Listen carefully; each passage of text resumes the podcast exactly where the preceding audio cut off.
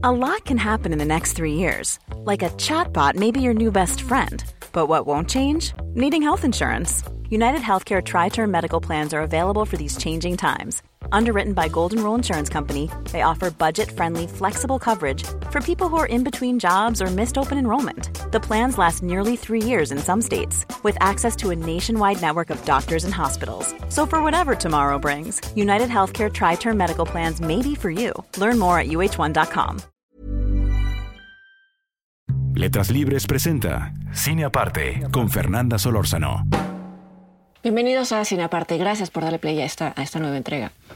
Hace más o menos un año más sostuve una conversación en línea con la guionista Paz Alicia García Diego, quien ha sido guionista de todas las películas del director mexicano Arturo Ripstein desde mediados de los años 80. Y tocamos el tema de la adaptación, que eh, creo es uno de los talentos más grandes de García Diego. Quizá a muchos no les guste el imaginario de Ripstein en general o el lenguaje y el ritmo de los diálogos de Paz Alicia García Diego en particular, pero vale la pena notar que algunas de las mejores películas de este director son adaptaciones. Están como ejemplo Principio y Fin, basada en la novela del egipcio Naguib Mahfouz.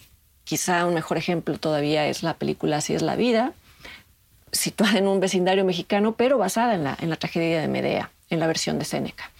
Y en esta conversación le pregunté a García Diego cuál era para ella el principio fundamental en el trabajo de adaptación y me respondió que en su caso consistía en dar preferencia a una sola de las varias subtramas que sí se pueden desarrollar en una novela.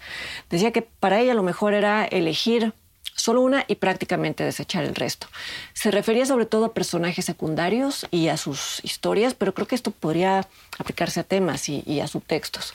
Y lo traigo a colación no porque deba considerarse una regla universal, esto no existe una regla universal, es algo que le funcionaba a ella, sino porque lo recordé mientras veía la película Distancia de Rescate, que es la más reciente de la directora peruana Claudia Llosa, que es conocida sobre todo por su película del 2009, La teta asustada. Distancia de Rescate es una película con momentos muy logrados, por eso eh, vale la pena hablar de ella, pero me pareció que se habría beneficiado de ese ejercicio cruel que describe García Diego, eh, el ejercicio de, al adaptar una novela al cine, privilegiar una de las líneas narrativas. Y es que, como se sabe, Distancia de Rescate eh, se basa en la novela homónima de la argentina Samantha Schweblin, quien además colaboró con Claudia Llosa en la escritura del guion. La película busca replicar la interconexión de temas que están en la novela, pero mi impresión es que en la película algunos de estos temas aparecen solo como pincelazos fugaces y esto reduce la, la atención del relato. Pero para poder aterrizar todo esto, Voy a describir brevemente la trama, lo voy a hacer en términos generales, pero aún así voy a mencionar algo que ocurre ya avanzada la historia. Lo advierto por si alguien prefiere ver primero la película. Distancia de rescate es la historia de una madre aprensiva llamada Amanda, interpretada por Claudia Valverde, que durante unas vacaciones en un área rural de Argentina conoce a otra madre llamada Carola, interpretada por Dolores Fonsi. Eh, esta otra madre confirma todos los miedos de Amanda alrededor de, la maternidad. Carola vive en la casa de al lado, a la cual llega a instalarse Amanda con su pequeña hija Nina, y es así como surge entre ellas una especie de, de, amistad. Todo esto se narra desde el punto de vista de Amanda, a quien la primera secuencia de la película muestra visiblemente enferma, tirada en el lodo, arrastrada por alguien hacia algún lugar que no conocemos. Y de fondo se escucha una conversación en la que Amanda es cuestionada, es interpelada por un niño que la obliga a recordar el momento exacto de algo. El rigor y la, y la dureza de las preguntas del niño contrastan con, con, su voz infantil, parecerían más bien las preguntas de, de un detective rudo, un detective que busca establecer la causa de un crimen o esclarecer este crimen.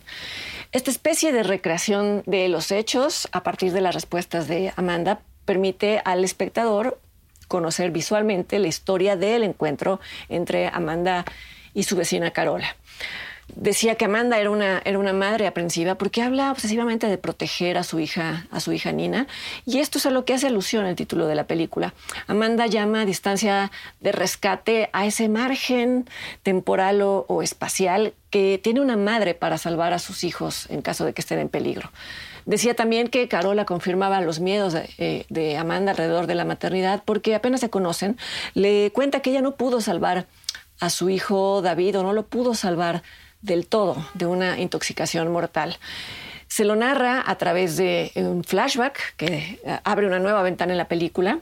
Es un flashback cargado de horror psicológico que a pesar de durar solo una secuencia, es una fábula tan fascinante que casi pedía gritos una continuidad visual, una continuación visual.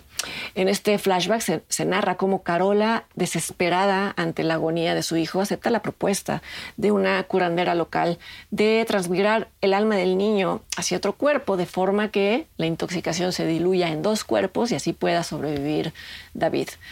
Según Carola, a partir de este episodio, su hijo se volvió un niño extraño, capaz de actos de crueldad, o eso es lo que imagina ella. Lo considera un niño literalmente sin alma y llega al punto de llamarlo monstruo. la sola noción de que una madre note comportamientos extraños en su hijo al punto de sospechar que se trata de otra persona pisa con pies firmes en el terreno de, lo siniestro. he hablado de, este, de esta noción aquí. Es una, es una noción que eh, trabajó Freud en un ensayo maravilloso que rebasa por mucho el ámbito del, psicoanálisis, se instala en la teoría literaria. Y eh, lo siniestro es esa sensación angustiante y espantosa de algo familiar que se torna extraño.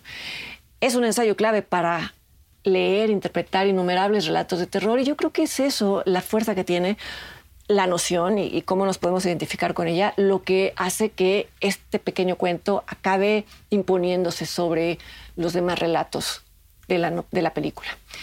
El problema, por llamarlo de alguna manera, es que el guion quiere ser fiel al relato literario y al contexto de eh, catástrofe ambientalista en el que están enmarcados todos los eventos. Hay un eslabón que liga la enfermedad de, David y de otros niños con un elemento externo, no, no, voy a adelantar qué es, pero ese eslabón no está tan desarrollado en la película como sí lo está en la novela, aunque es una novela corta, apenas fonda de 70 páginas. En la película se apunta a él en un par de imágenes, pero se sienten apresuradas y llegan demasiado tarde en la historia.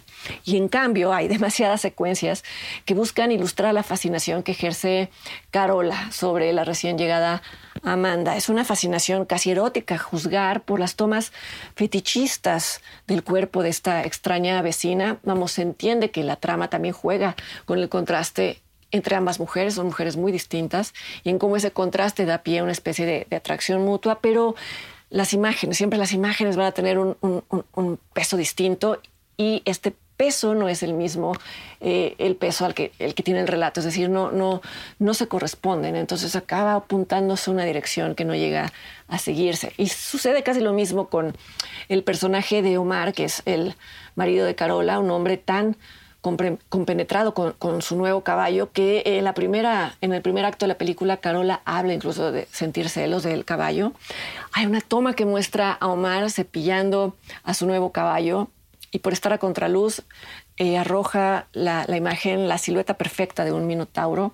Es una imagen hermosa, yo creo que es deliberada, pero por las connotaciones del minotauro sugiere una continuidad que la película no le da. Y entonces se siente más como un engolosinamiento por parte de, pues no sé si de Claudia Llosa, de su fotógrafo, más como eso que como algo que contribuya realmente al asunto central. Dicho todo lo anterior, y, repito, esta película tiene muchas virtudes, siendo la primera de ellas el impulso y el arrojo de Claudia Llosa de hacer una versión en cine de una, de una novela, un relato casi inadaptable, el solo punto de vista desde el cual se narra la, novela de, Samantha Schweblin, desafía la representación visual. La película además tiene secuencias que sí se agradecen por inquietantes y el trabajo, la actuación de Dolores Fonsi es realmente excepcional. Ella logra dar vida a un personaje muy enigmático, que lo mismo es accesible, que intimidante, que peligroso. Después de todo, es un personaje que vive en la memoria de otro y por lo tanto es imposible conocer su naturaleza real. Distancia de Rescate de Claudia Llosa se puede ver en la plataforma Netflix y yo los invito para que me acompañen la siguiente semana aquí en otra entrega de Cine Aparte. Hasta entonces. Even when we're on a budget, we still deserve nice things. Quince is a place to scoop up stunning high-end goods for 50 to 80% less than similar brands.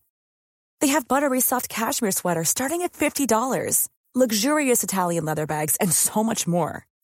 Plus, Quince only works with factories that use safe, ethical, and responsible manufacturing. Get the high-end goods you'll love without the high price tag with Quince. Go to quince.com/style for free shipping and 365-day returns.